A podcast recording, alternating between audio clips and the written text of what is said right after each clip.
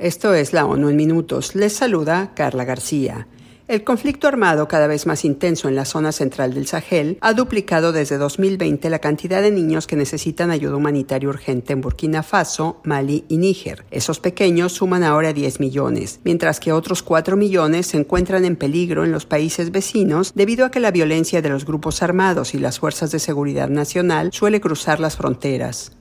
El Fondo de la ONU para la Infancia, UNICEF, advirtió este viernes que los niños están atrapados en el conflicto y son víctimas de enfrentamientos militares cada vez más encarnizados, además de ser blanco de grupos armados no estatales. UNICEF detalló que algunos grupos armados que operan en Mali, Burkina Faso y Níger bloquean pueblos y aldeas y sabotean las redes de agua, lo que hace temer que más de 20.000 personas de la zona sufrirán inseguridad alimentaria catastrófica en junio de este año. Los grupos armados que se oponen a la educación administrada por el Estado queman y saquean sistemáticamente las escuelas y amenazan, secuestran o matan a los maestros. Más de 8.000 escuelas han debido cerrar en los tres países.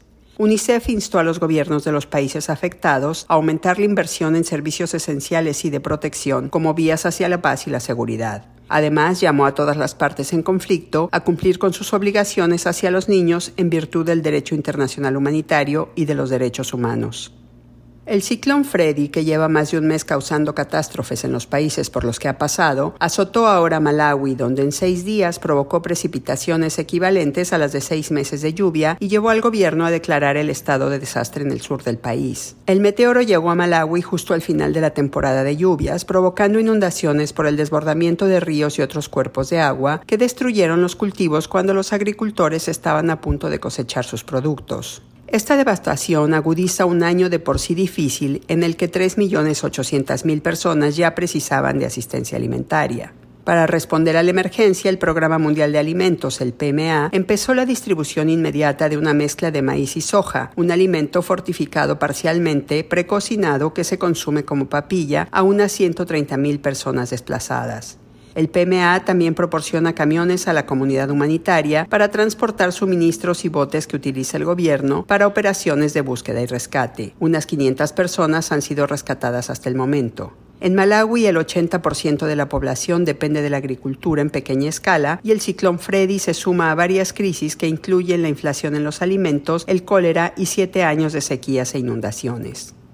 Pasamos ahora a Perú, donde otro ciclón, el Yacú, ha dejado al 40% de las provincias en estado de emergencia y ha causado 59 muertes e impactado a unas 30.000 personas, según las cifras preliminares.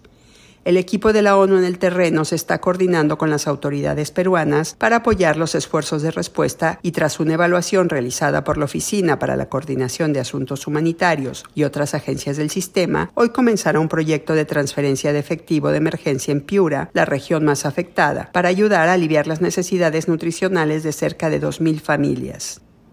Afganistán se encuentra en el mayor riesgo de hambruna en un cuarto de siglo y una de cada dos familias apenas logra sobrevivir frente a la crisis, alertó el Programa Mundial de Alimentos, cuya asistencia constituye el único sustento para millones de afganos. Pese a esta emergencia, el PMA redujo a la mitad la ayuda vital este mes para al menos 4 millones de personas debido a la falta de fondos. En este contexto, solicitó 93 millones de dólares para sus operaciones de socorro en abril y 800 millones más para la labor de los siguientes seis meses, recordando que las familias afganas están agotadas y afrontan una crisis tras otra.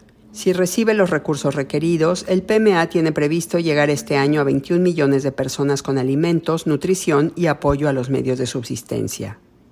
Y hasta aquí la ONU en minutos. Les habló Carla García.